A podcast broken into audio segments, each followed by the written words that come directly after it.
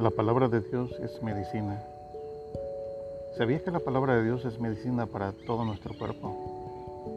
Muchas veces queremos que una pastilla venga a sanar lo que solamente Dios puede hacer, hermano. Queremos que una pastilla pueda resolver la situación que tenemos de depresión, falta de paz o incluso la falta de dominio propio que tenemos siempre. Dios quiere mostrarnos cómo su palabra, cuando la leemos, la recibimos y meditamos en ella, y sobre todo la ponemos en práctica, puede ser mucho más de lo que una buena amiga, un buen amigo, un psicólogo o una pastilla puede hacer por nosotros. Escucha esto.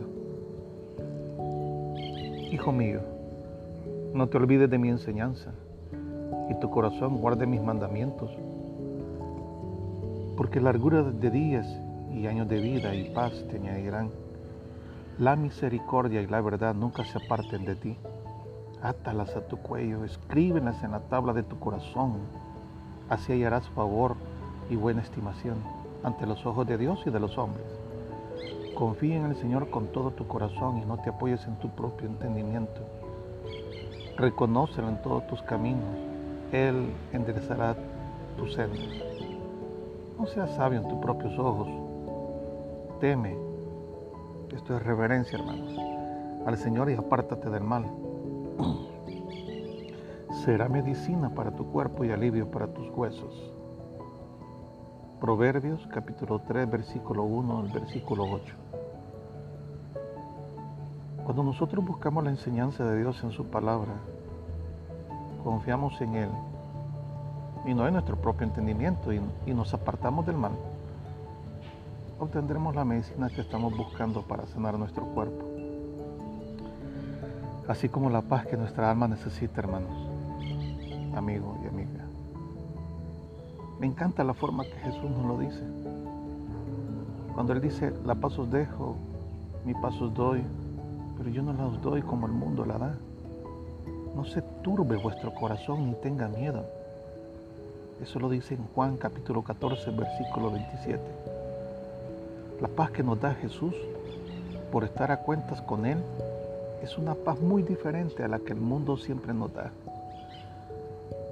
Así que si dependes de la paz que te da este mundo, la gente que habita en él, los que te rodean, lo que te ofrece el mundo, en cualquier momento las situaciones del mismo mundo, las circunstancias, también te la van a quitar. Y tu paz dependerá de las circunstancias por las que estés pasando. Este mensaje no lo estás escuchando por casualidad. Jesús sigue tocando la puerta de tu corazón. Recíbelo y con Él obtendrás la paz que has estado buscando. Él guardará en perfecta paz. Él te va a guardar en perfecta paz. Tú guardarás en completa paz, dijo Isaías, a aquel cuyo pensamiento en ti persevera, porque en ti ha confiado. Está escrito en el capítulo 26, versículo 3. Y sabes, si pones tu mirada solamente en el Señor, no solamente te mantendrás en paz, sino que también obtendrás ese gozo que tanto deseas. Escucha lo que dice en Salmos capítulo 16, versículo 11. Me darás a conocer la senda de la vida en tu presencia hay plenitud de gozo. En tu diestra deleites para siempre. ¿Qué más necesitamos? Por supuesto que el dominio propio. Y eso lo podemos obtener no con nuestras fuerzas o una pastilla que te serene, sino con el fruto del Espíritu Santo, que viene a morar en nosotros cuando recibimos a Jesucristo como único y suficiente Salvador y Señor. Es por medio del Espíritu Santo y no nuestro propio esfuerzo que podemos ser transformados en nuestro carácter y ser lo que Dios quiere que seamos.